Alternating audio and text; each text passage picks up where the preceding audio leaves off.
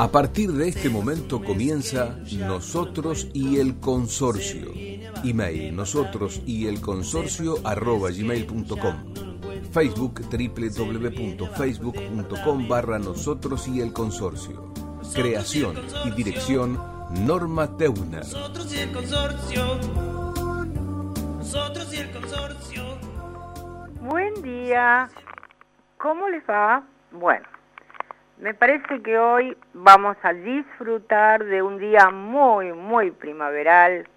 A ver, están anunciando una temperatura superior a los 20 grados, así que ya estamos creo que por 15, 16.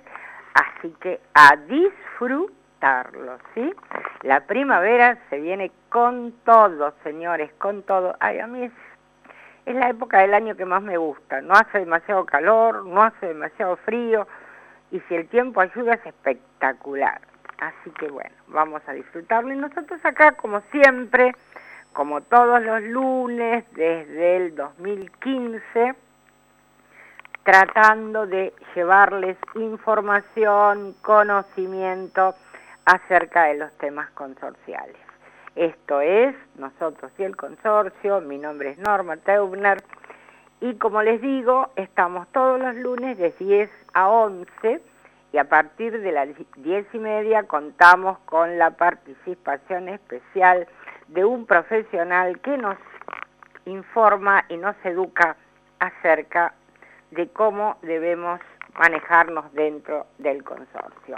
Hoy vamos a estar con la doctora María del Carmen Guglietti Danzi, y no se muevan, no se muevan de ahí porque vamos a tratar un tema muy, muy, este, a ver, muy en boga, por decirlo de alguna manera, que es el tema de expensas. La doctora nos va a contar qué es lo que tenemos que controlar y mirar cuando recibimos las expensas. Si porque uno mira y dice, no, yo, esto es chino básico, yo no entiendo nada pero lamentablemente, mm, aunque no nos guste, tenemos que entender porque eh, las expensas están muy, muy altas, muy altas.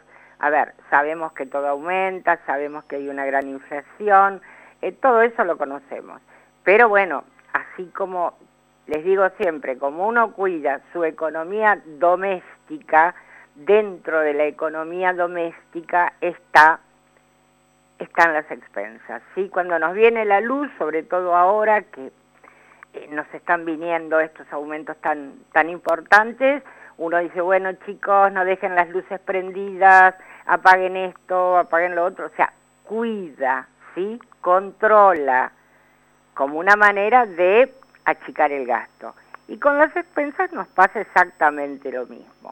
O sea, no sabemos, perfecto, acá va a estar la doctora Guglietti Danzi para contarnos de qué manera podemos eh, controlar. Y si hay algo que no entendemos, podemos este, mandarle un mail a la doctora, su, su mail es consultargd.gmail.com y ahora tiene un Facebook que es Consorcio Cuentas Claras, Ahí ustedes van a poder comunicarse con ella y ella, como siempre, tan generosa, les va a contestar sin ningún tipo de problemas. Para comunicarse con nosotros, bueno, yo sigo trabajando desde mi casa. Yo sigo trabajando desde mi casa, pero bueno, no, no, no pierdo la ilusión de volver al, a la radio en algún momento. Por ahora estoy en casa. Eh, por lo tanto, los teléfonos de la radio no los podemos usar, o sea, yo les voy a pasar un WhatsApp para que si surge alguna pregunta durante el programa o si ustedes quieren hacerle alguna pregunta a la doctora a partir de las diez y media, se pueden comunicar al 116 816 7195.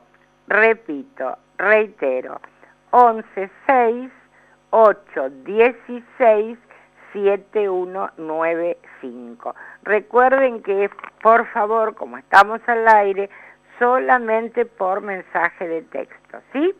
Este, el mensajito va a ser contestado durante el programa y si no logramos, no llegamos al tiempo, porque, a ver, cuando charlamos con la doctora siempre nos falta tiempo, este, se lo vamos a responder eh, después, pero, pero van a tener su, su respuesta. Y los medios para comunicarse con nosotros son eh, nuestro mail, nosotros y el consorcio, arroba gmail.com, y también nos pueden encontrar en Spotify, ¿sí? Ustedes van a AM 830 Radio del Pueblo, bajan a nosotros y el consorcio y ahí nos van a encontrar. Están todos nuestros programas hasta hace 15 días atrás, así que van a poder ver, están todos los temas. Eh, a ver, los temas se reiteran, los temas se repiten, pero bueno, porque es lo que nos pasa en los consorcios. Eh, además, si hay, hoy vamos a hablar de algo que, son los ruidos molestos antes que llegue la doctora y que tienen que ver con los animalitos que están en el edificio, ¿sí? Que es un tema que ya lo hemos charlado, pero bueno, eh, las consultas siguen, los problemas no terminan y está bueno recordar cuál es el deber y el derecho de cada uno en la comunidad consorcial. Em, por ahora eso no tenemos todavía ninguna novedad respecto a ningún movimiento salarial dentro del gremio. Yo insisto que va a haber una paritaria, porque es lo que pasa normalmente, además del famoso bono que recuerden que se empieza a pagar este mes. Sí, habíamos hablado de un bono que se va a pagar de acuerdo a la siguiente escala. Eh, agosto, septiembre, 12 mil pesos, octubre, noviembre, 18 mil pesos, diciembre y enero, 24 mil pesos, y febrero 26 mil pesos. Esto es lo que se va a pagar hasta el mes de febrero y no cabe duda por la metodología que han venido llevando hasta ahora la gente del SUTER y por la situación económica en general, porque eso también hay que decirlo, seguramente ese bono va a quedar fijo en el salario del trabajador. Está siendo muy, muy difícil la situación en los consorcios, ha aumentado el índice de morosidad, o sea, ¿cómo hacemos para que un jubilado que cobra la mínima pueda pagar 10, 12 mil pesos de expensa, que con mucha suerte es lo mínimo que se está pagando en los consorcios? Eh, esto no tiene que ver únicamente con el tema salarial, tiene que ver con todo en general, y por eso está bueno que aprendamos a controlar y a mirar las expensas como una manera de decirle al administrador, a ver, señor, este gasto de qué manera lo podemos bajar. A, ver, a priori, a priori a mí se me, me viene a la cabeza algo que es muy común, que lo he visto mucho, que es el tema de las destapaciones, ¿sí? Pasa que generalmente uno no es muy cuidadoso en el consorcio y resulta que cuando viene el destapador se encuentra con cosas tremendas. Entonces, bueno, consorcio tendría que hacer una asamblea o la administración tendría que mandar una nota diciendo, señores, por favor, cuiden, cuiden, ¿sí? Porque después cuando viene el tema de la destapación, ah, no importa, total, paga el consorcio. No, cuando decimos paga el consorcio, pagamos todos nosotros, ¿sí? Pagamos todos nosotros. Entonces, aprendamos a cuidar. No porque lo paguemos todos, vamos a dejar que pasen las cosas.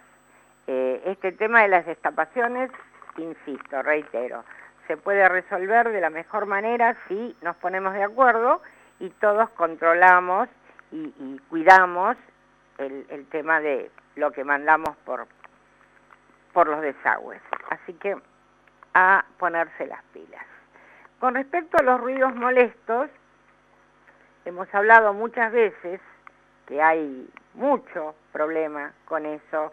Generalmente si uno mira las estadísticas de en defensa del consumidor, en las comunas que trabajan, como les digo siempre, muchísimo con los consorcios, aprovecho para mandarle un saludo y un agradecimiento a la Comuna 6, que nos nutre siempre con sus comentarios y con sus este, indicaciones acerca de los temas consorciales, también a la gente de Pequeñas Noticias, a la gente de la Liga del Consorcista, ahora vamos a leer una, una publicación de la Liga del Consorcista, y a todos aquellos que participan con nosotros, que están permanentemente en el programa, la doctora Fittipaldi, la doctora Julis, que está muy ocupada y bueno, le cuesta bastante acercarse, eh, a ver, el doctor Scampini, tenemos muchos, no quiero, no quiero ser ingrata, no quiero olvidarme de ninguno, porque son muchos los profesionales que generosamente se acercan y comparten su conocimiento con nosotros para que podamos llevarles a ustedes la mejor información. Así que con el tema de los ruidos molestos, hay el, primer lugar, digamos, lo ocupa los animales domésticos. Y ahí ya tenemos el primer tema. ¿A qué le llamamos un animal doméstico? A ver, vamos a comenzar por el principio. Hay reglamentos que taxativamente dicen que no se permiten animales en el edificio.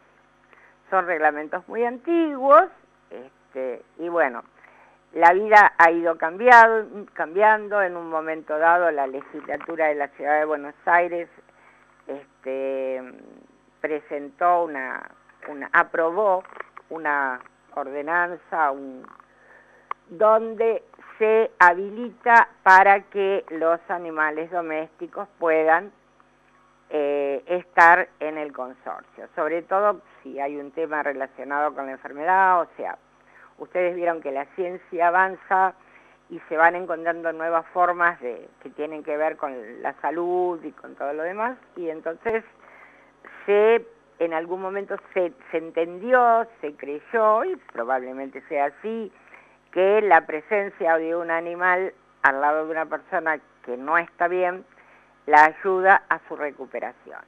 Hasta ahí estamos todos de acuerdo. Pero vuelvo a mi comentario anterior. ¿Qué es un animal doméstico? Podemos entender que un animal doméstico es, no sé, un perro de 40, 50 kilos, porque eso es lo que nos está pasando. Si hablamos de una mascota pequeña, y yo creo que no molesta a nadie, o sea, a mí me parece que el mejor ejemplo es el gato. El gato es un animal autosuficiente, no molesta a nadie.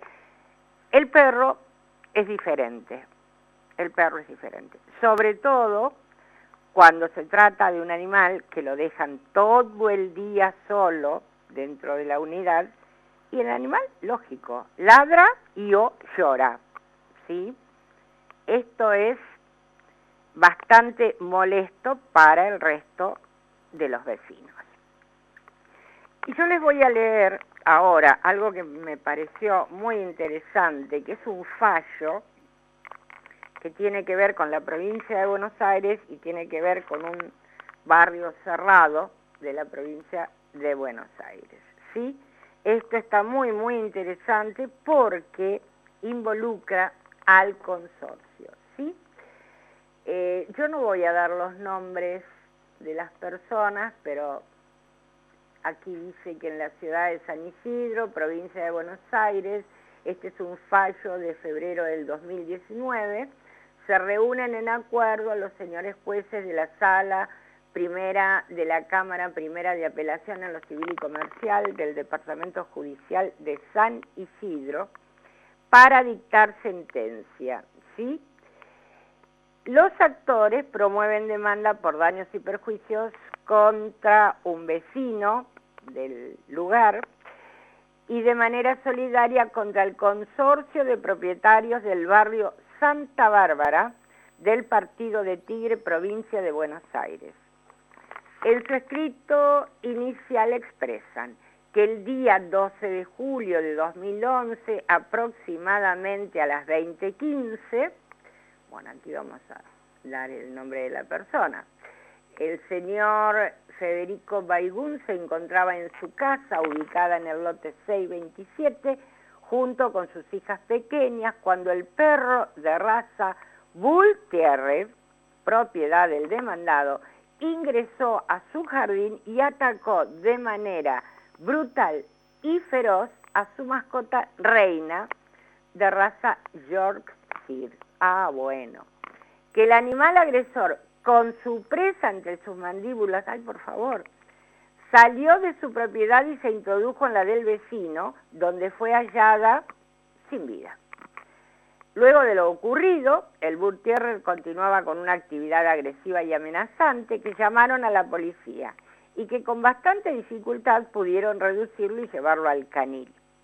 Que unos vecinos les informaron que ya había cometido varios hechos violentos, que se trataba de un perro de pelea y que el dueño había sido sancionado. O sea que esto venía, que el gerente de seguridad del barrio les informó el historial de las sanciones aplicadas al propietario con relación al Bull Terrier, que le habían aplicado tres multas en agosto del 2010, en, sí, en agosto del 2010 dos veces, y en enero, no, perdón, en octubre del 2010, por hallarse suelto en la vía pública y les aclaró que la tercera fue fruto de una agresión que sufrió la familia de otro lote. También le manifestó que el día 17 de noviembre de 2010 la administración le comunicó de manera fehaciente a este señor que debía retirar a su perro del barrio, pero que al parecer no lo cumplió que el reglamento de convivencia, reglamento de convivencia, permitía la tenencia de animales domésticos e inofensivos y responsabilizaba a los propietarios de cualquier daño que pudieran ocasionar. Bien, que luego del incidente la administradora le respondió una carta documento en la cual reconoció que el animal reingresó al barrio y que se intimó nuevamente al propietario bajo apercibimiento de aplicar sanciones. Pero aún sabiendo de la peligrosidad del animal, no ejecutó la expulsión. Que el administrador tiene la capacidad legal y responsabilidad de hacer cumplir el reglamento de convivencia. Instrumento de naturaleza contractual al cual adhieren todos los propietarios y debió proceder conforme lo, faculta el artículo 15 de la ley. Bueno, ya estamos acá de la ley 13.512 que en realidad está, ha quedado sin efecto desde el 2015, ¿no? Lo concreto, para no aburrirlos con estas cuestiones técnicas, es que se resuelve, se condena al dueño del animal y al consorcio de propietarios del barrio de Santa Mónica, de Santa Bárbara, perdón, a abonarles la suma total, da un monto de 110.400 pesos, con más los intereses que establece, que establece, impone las costas, pa, pa, pa. Eh, lo que nos tiene que quedar claro acá que el reglamento de convivencia, en este caso, reemplaza al reglamento de copropiedad. ¿sí?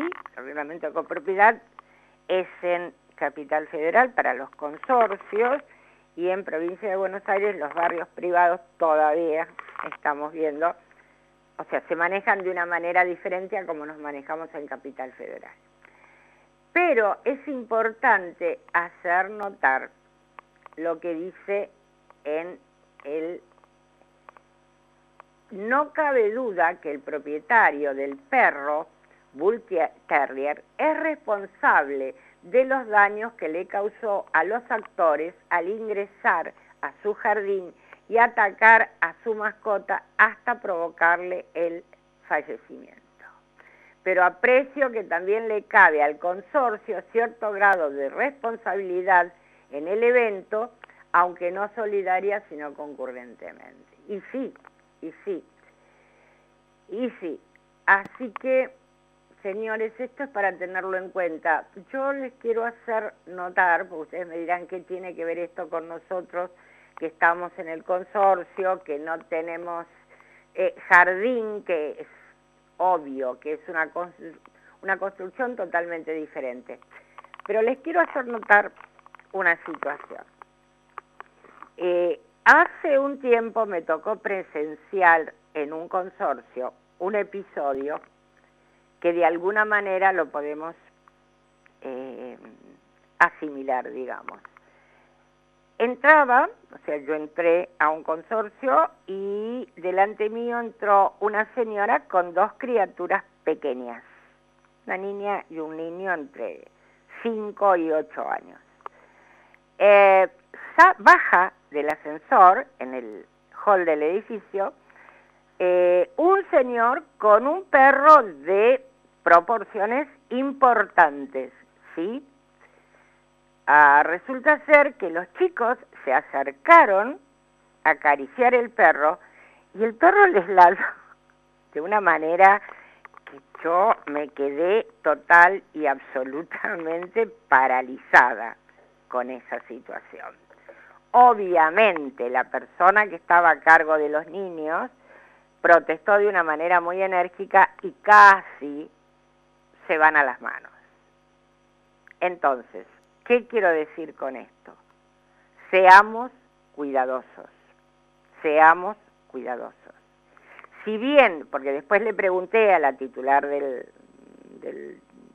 departamento donde yo iba si, si conocía este tipo de situaciones y me dijo que sí, que de, a ver, si bien el reglamento dice que no se permiten animales, de hecho me lo mostró, eh, había notado que en los últimos años eh, había muchas personas que estaban ingresando al edificio y en algunos casos tenían hasta dos mascotas de un tamaño importante. Entonces, está bueno que tengamos en cuenta estas cuestiones, es decir, no sería nada raro que ante un problema de esta índole, el consorcio deba hacerse cargo de la parte de responsabilidad que le, que le compete.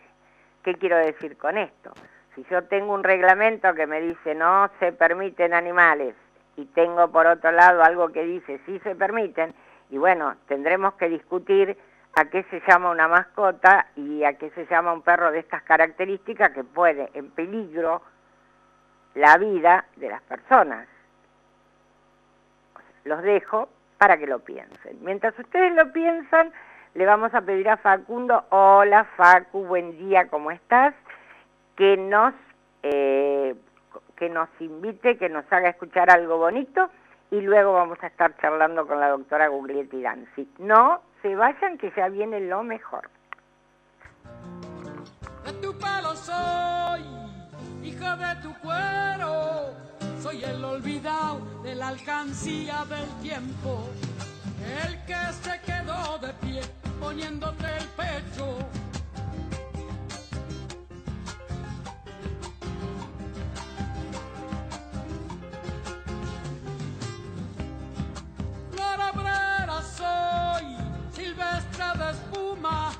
Cuando el tren se va, miro en las vías la luna, pensando tal vez mi pueblo encuentre fortuna. Ojalá duende, ojalá duende garnica.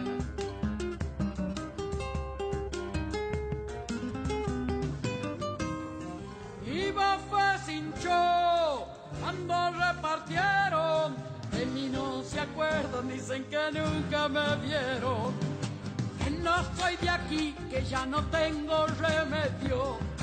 Soy el olvidado, mismo que un día se puso de pie, tragando tierra y saliva.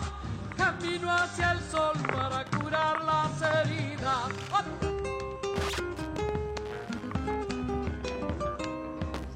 Una herida soy, busca pagando el salario, maestros de pie cuidando pichones blancos que madurarán iluminando este pago.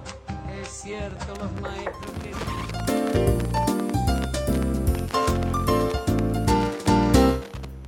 Hola. Hola, buen día, Norma. ¿Cómo estás? Bien, buen día a todos.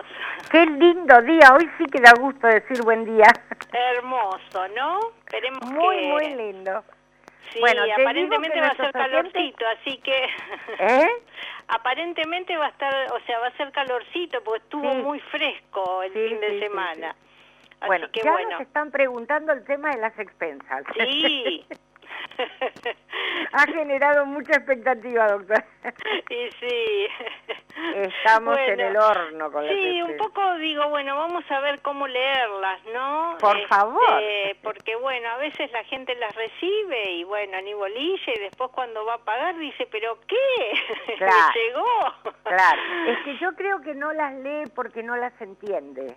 Claro, y a veces cuando ven que ya este viene un monto que ya viste dice a ver qué pasa, ¿no? Claro. Entonces bueno ahí es cuando empiezan a, a- Claro. a leer un poco más detenidamente. Sí, sí. Eh, digamos que bueno acá dentro del ámbito de la cava ya hace un ya hace bastante tiempo a través de la ley 941 digamos se reglamentó un poco todo el diseño de lectura, ¿no? De detalle, ¿no? De, de, Sí, de sí. qué cosas deben figurar en una expensa, ¿no? Así es. Porque, bueno, antiguamente cada uno hacía a su real entender y saber una rendición de fondos con alguna planilla Excel o, bueno, o a veces ni Excel cuando eran las viejas máquinas de escribir, ¿no? Así es.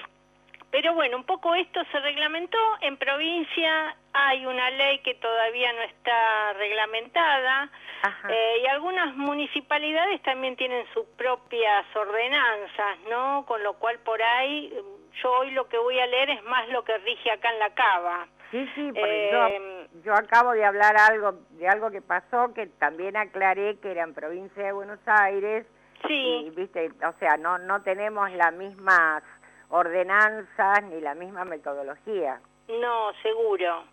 Eh, inclusive, bueno, la vez pasada habíamos hablado que hay normas IRAN que fijan, digamos, eh, un detalle de liquidación de expensas, ¿no? Que digamos que es a nivel nacional y que, bueno, cada uno puede optar también, eh, tiene una forma eh, de liquidación. Este, más allá que por ahí también pueden adoptar esta, o sea, no es que tampoco puedan Claro.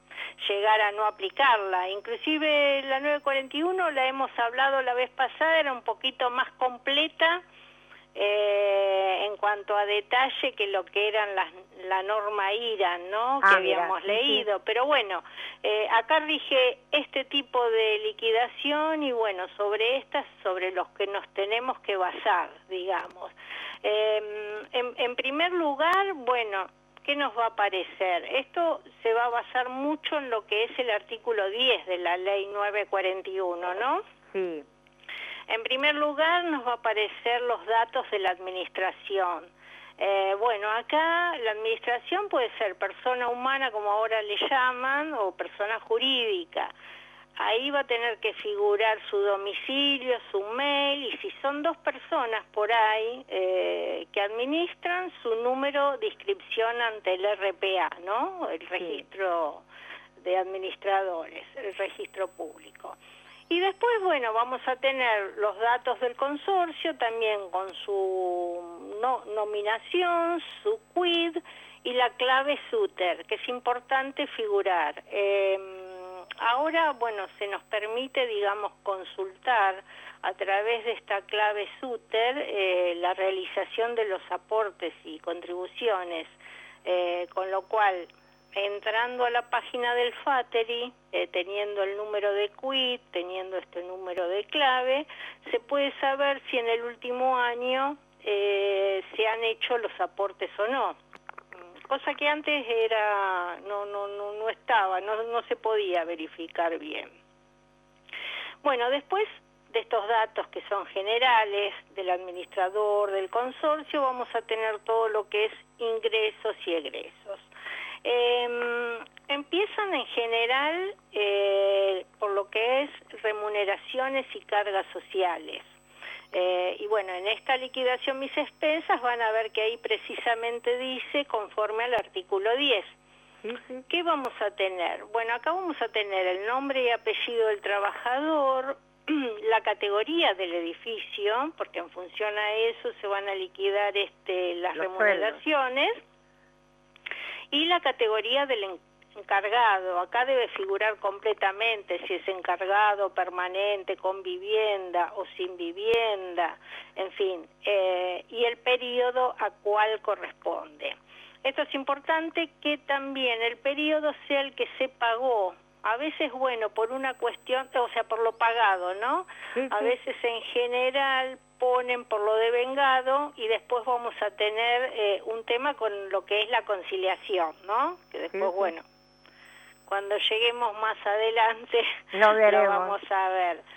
Pero bueno, acá en realidad lo que se despliega es todo el detalle de los sueldos y de las cargas sociales. Y cuando digo sueldos vamos a especificar cuál es el sueldo básico, detallar las horas extras, todos los conceptos que incluyen el sueldo, el sueldo bruto que se le llama, y después todos los descuentos, ¿no? Esto es lo mismo que va a figurar, digamos, en el recibo de sueldo del encargado eh, y a su vez figura en el eh, libro de sueldos y jornales.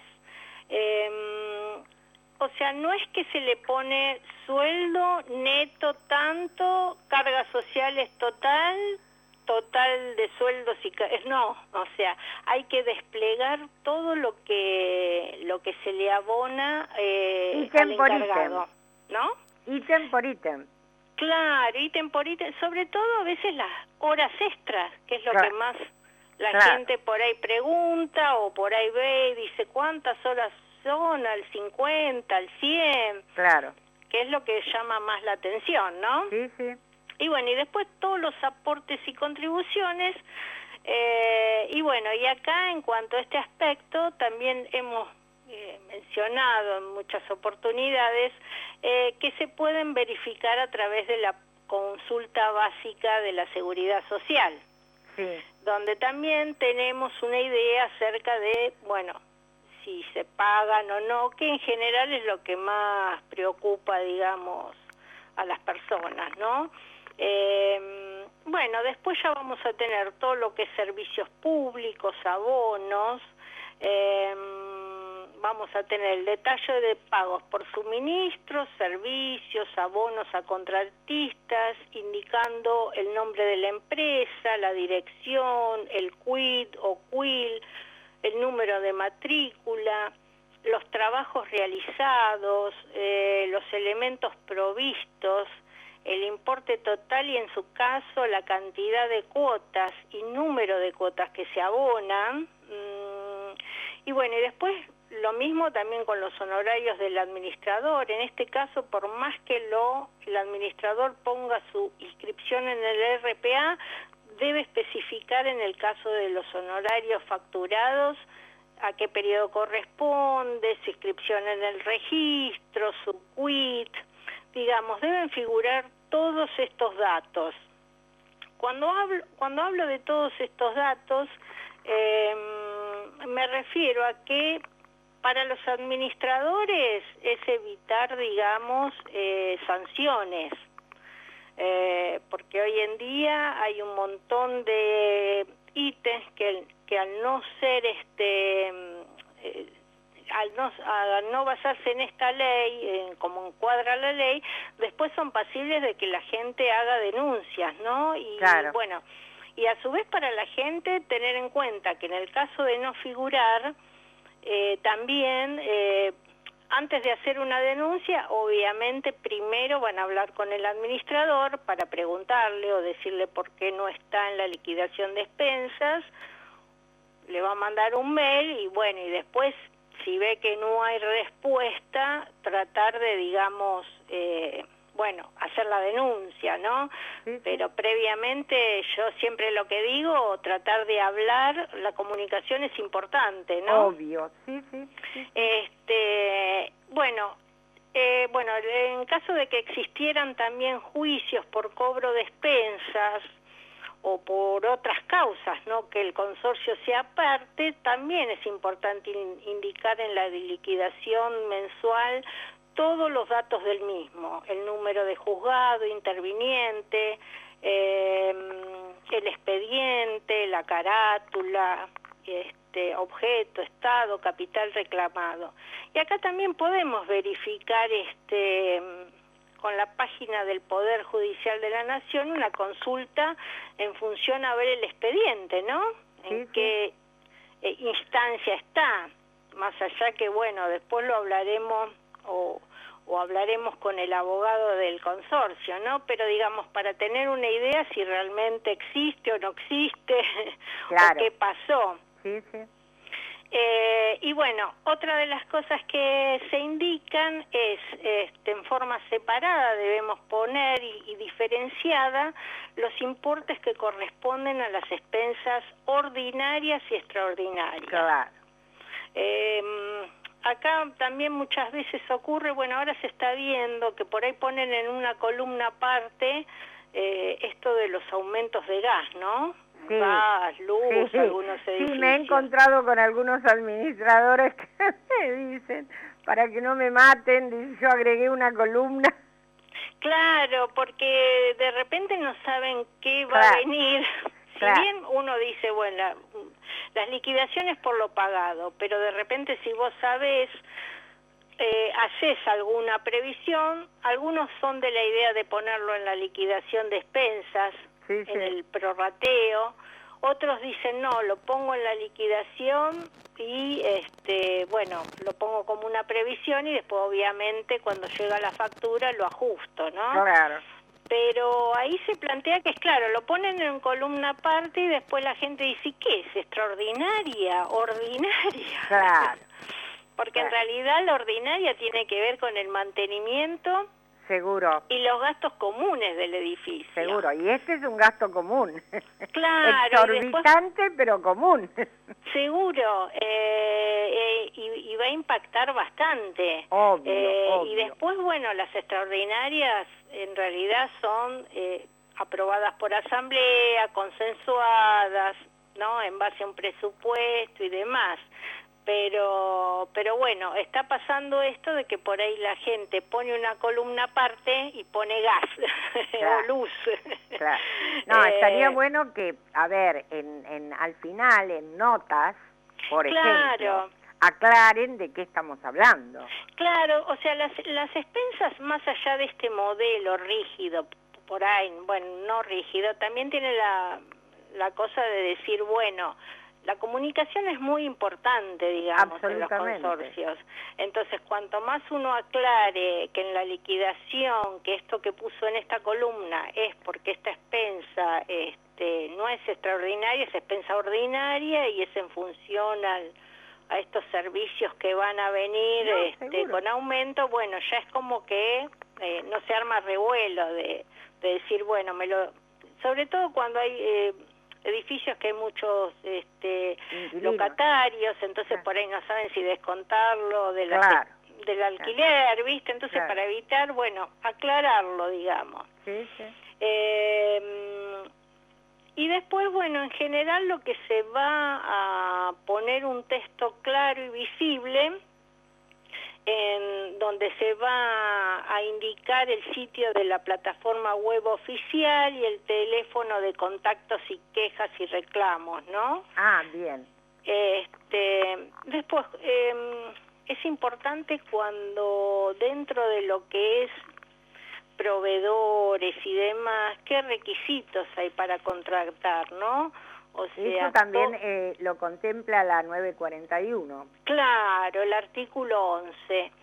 Em, una de las cosas es este, especificar en este modelo el, título, la matrícula, em, los datos identificatorios en cuanto a la inscripción de la FIP, del prestador, la una descripción de precios de materiales, de mano de obra, no por separado, plazo en que se realizará esta obra, se prestará el servicio, si, si otorga garantías o no y, y el alcance y duración de esta y todo lo que es seguros de riesgo de trabajo este, de ese prestador. Eh, después, bueno, los todo lo que es comprobantes, sabemos que los administradores los deben conservar y que cualquiera puede ante una duda ir y pedirlos este para verlos, ¿no? O para sí. qué sé yo, si por ahí Otra cosa, perdón, ¿no? Pero te, te comento algo. Otra cosa que a mí me a mí me parece muy muy importante es el tema de las deudas que tiene el consorcio. Claro. Sobre todo en este momento, porque se está dando mucho que no se llegue a pagar las cargas sociales. Sí. Entonces, el administrador está negociando con AFIP y va todos los meses, eh, a ver, eh, pidiendo, solicitando un plan de cuotas. Sí. Entonces, es importante que el consorcio sepa que no se llega a pagar las cargas sociales. No, no, seguro. El deber de información siempre decimos que es primordial. Eh, yo lo que digo ah, ¿y cuánto en este se le debe a los proveedores? Porque vos por ahí decís, a ver, corresponde que si en cuotas le ponga cuotas 3 de, de 6, por ejemplo. Sí.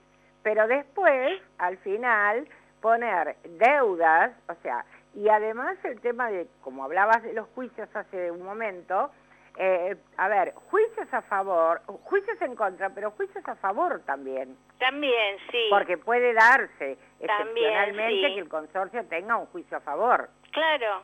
Así que este, me parece que todo eso es absolutamente importante y no no todos los administradores lo tienen en cuenta. No, eh, no nos olvidemos que este detalle de expensas es en función a lo pagado. Claro. Se supone que todos estos gastos que el, el administrador, la administradora ponen en la liquidación son gastos que ya lo abonaron. Claro. Ahora, si por ejemplo está poniendo un gasto que no abonó. de cargas sociales, ponerle que es lo más típico, y después no le alcanzó la plata, no lo pagó, claro. Este, porque lo pone por lo devengado, claro. bueno, la, el estado financiero no va a reflejar lo que realmente claro. tiene. Por eso en general, bueno, se pone por lo pagado, pero después pasa también, y yo veo, hay edificios, eh, cuando hago las auditorías, que el mes de junio, por ejemplo, que son los meses que tienen aguinaldo, el aguinaldo sí eh, ponen las, eh, las cargas sociales, sacan una moratoria en seis veces, ponele. Claro. Sí, en diciembre hacen lo mismo. Sí, sí. O sea que se da en forma recurrente, junio y diciembre, que lo meten en moratoria. Pero bueno, eso eso debería ser consensuado por el resto de la gente, no como es que por ahí puede ser que, tiene un mes no, llegue, no llega el administrador con los fondos este y, y lo haga, pero bueno, también debe ponerlo en conocimiento de los. Es, que es una deuda que le queda al consorcio. Claro, porque después se hace una Es una deuda que se, lamentablemente se va acrecentando. Claro. Porque yo te digo, ya no es julio y diciembre. Ya es todos los meses, o sea, no llegan. También, claro. No llegan.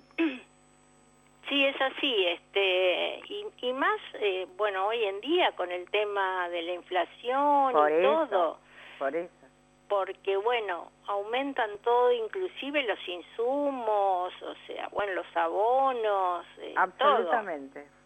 Este, pero bueno, ese, ese tipo de cosas deben ser este, informadas para evitar, digamos, después, este, que la gente se encuentre con que va a chequear el FATER y claro. eh, las cargas sociales y se da cuenta que... Es que te puede generar un problema con el empleado también.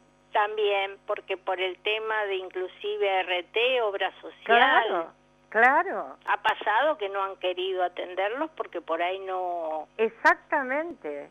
Sí, es delicado porque no estaba pagado lo que correspondía pagar. Por eso, o sea, lo que hay que decirle a los copropietarios, digamos, que tienen las herramientas eh, como para hacer una verificación básica. Este, si, si da todo bien, bárbaro. Este, vendrá la rendición anual y bueno, eh, lo verán. Pero si ustedes ven ante la menor sospecha eh, qué pasa, a veces la gente se entera porque mismo el encargado les dice, uh, no, miren, este mes este, eh, tengo problemas con la obra social o algo, este, y bueno, y ahí salta, ¿no? Pero bueno, también tenemos la posibilidad de ver qué pasa este con esto del SUTER, qué pasa con este, la FIP y, armarnos un panorama. Y como digo yo siempre, ante la menor duda, bueno, eh, darle un llamadito al administrador, decirle, mira, este, puedo ver las... Eh, las liquidas, las, eh, los comprobantes, puedo, o, o, me explicas por qué me meto en el FATER y me da como que no está pago, por qué no, no, no nos dijiste nada, bueno, primero hablarlo, eh, Si, si vemos que del otro lado no hay respuesta, que a veces pasa, eh, así como yo digo, hay administradores que son buenos, a, a, veces por ahí pasa de que por ahí, viste, este, están con un montón de cosas y, más allá de la liquidación también tienen todo lo que es la gestión y los reclamos que no es poca cosa este pero bueno también hay gente que trabaja mal. Totalmente de acuerdo. en ese caso cuando no tenemos respuesta bueno tenemos digamos este las en el ámbito de la para como para ir a hacer la denuncia. Claro claro.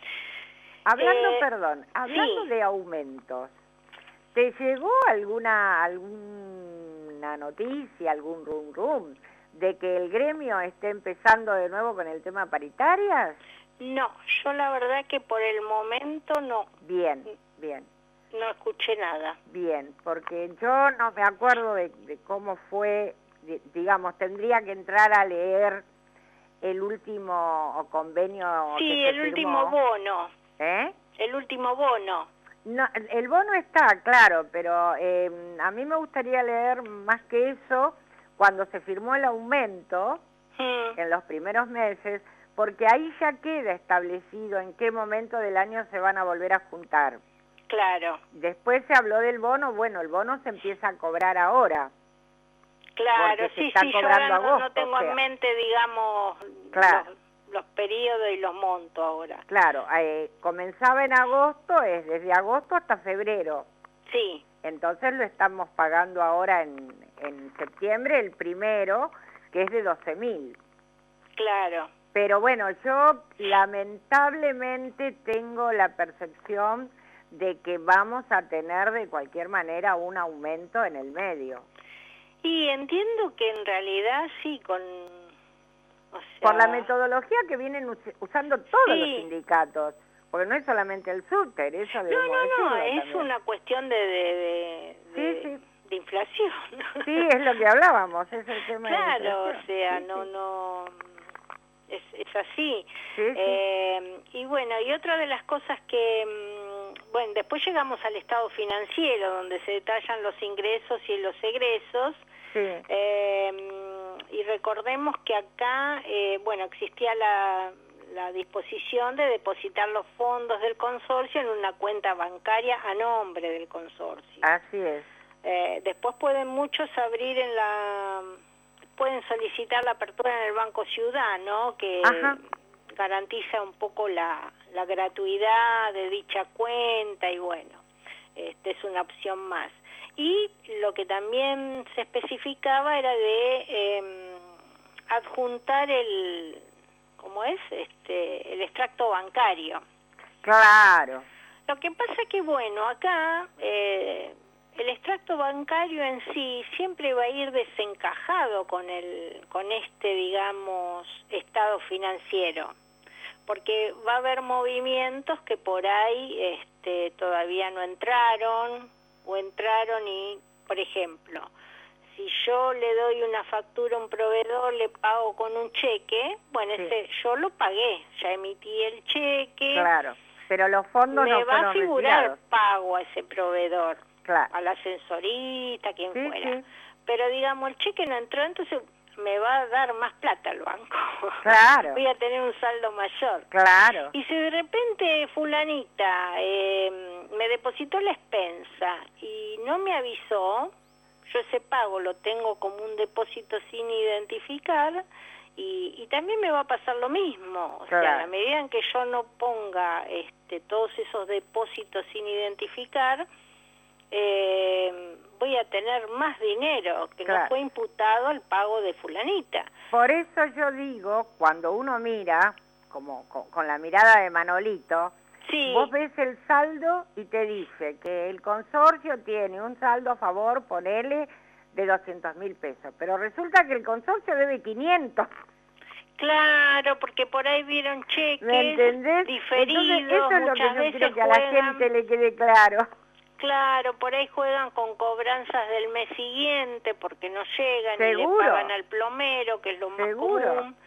Eh, entonces, si no va acompañado el extracto de una conciliación, hay, yo he visto administraciones que sí, adjuntan y adjuntan la conciliación bancaria. Claro. Entonces, bueno, ahí ya otra Cambia. de las cosas es que pongan los depósitos sin identificar. Hay muchos que lo ponen dentro de este cuadro de ingresos, porque en realidad es dinero que está en el Seguro. banco, Sí, sí, pero hay otros que no, que lo Claro. informan al pie. claro. Y en ese aspecto deben ser muy prolijos con los depósitos sin identificar y después identificados. Y otra cosa que suele pasar también es el famoso tema de los fondos de la caja chica. También, sí.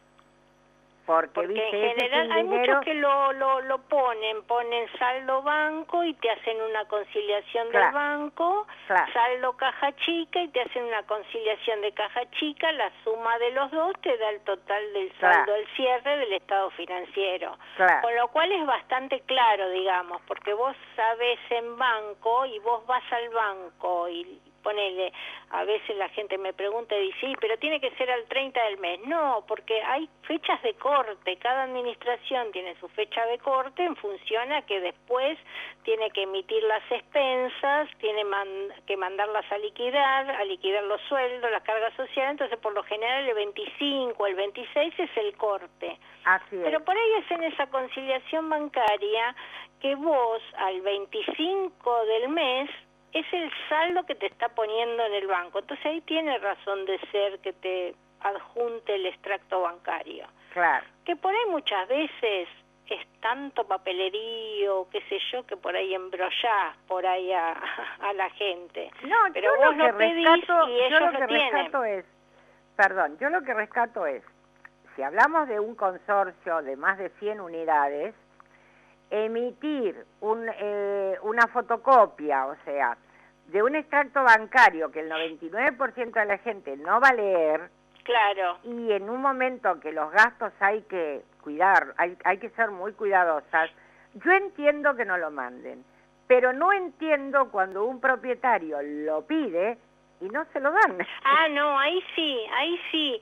No, yo lo que diría que más que el extracto bancario, pedirle al administrador que eh, haga la conciliación de ese banco. Claro. Bueno, eh, entonces si vos le pedís el extracto, bueno, vos ves que está esa plata en el banco, Claro. ¿me entendés? Bueno, Eh, ese sería, ese sería un tema para el Consejo de Propietarios y el administrador. Claro, en la ahí, reunión. eh, pedirle aclaraciones a este modelo que, que en definitiva se pueden agregar este Exacto. digamos aclaraciones como para que se entienda mejor o para saber que lo que dice que al cierre está está, ¿viste? Exacto. Es Bueno, así. mi estimada, se nos va acabando el tiempo. Como siempre nos quedamos cortas. Sí, sí. Eh, tengan en cuenta que, bueno, hay un montón de cosas que eh, los propietarios, porque, bueno, hay a veces porcentuales que no concuerdan, gastos Sí. mal imputados, Sí. eh, todas este tipo de, de infracciones están también en la ley que las cuales se pueden denunciar y para los administradores que administran eh, tener en cuenta que bueno la falta de alguno de estos ítems en función a lo que establece la 941 en su modelo de liquidación es posible de que vengan y le, le apliquen una infracción, un apercibimiento, una multa y demás, ¿no? O sea, con lo cual, bueno, tratar de hacerlo lo más completo posible y, y evitar problemas. Mari, te pido por último que nos digan, nos digas a dónde la gente se puede comunicar contigo. Bueno, eh, mi celular es 15 32 99 7613. Eh, y bueno, mi mail es consultar gmail.com. Eh, bueno, cualquier duda que tengan, a veces por WhatsApp me preguntan, este, bueno. Repitamos una vez más el celular por las dudas. Eh, ¿Cómo? Repitamos una vez más por las dudas el celular. Sí, es 15 32 eh, 99 7613. Bueno. Así que cualquier duda que tengan. Un eh, placer, como siempre. Muchísimas gracias y muy buena semana. Bueno, gracias a vos y bueno, que tengan todos una linda semana. Gracias, gracias. Nos vemos. Chao, chao. Bueno, gente, una vez más hemos tenido una clase magistral con la doctora Guglietti Danzi, que tan generosamente nos ha desasnado un poquito y nos ha actualizado el tema expensal. Eh, como les digo siempre, si algo de todo lo que hablamos sirve para mejorar su calidad de vida en el consorcio, nosotros sentiremos que nuestra misión ha sido cumplida. Así que espero que tengan una muy, muy buena semana, cuídense, disfruten y nos estaremos comunicando la semana próxima. Gracias por todo.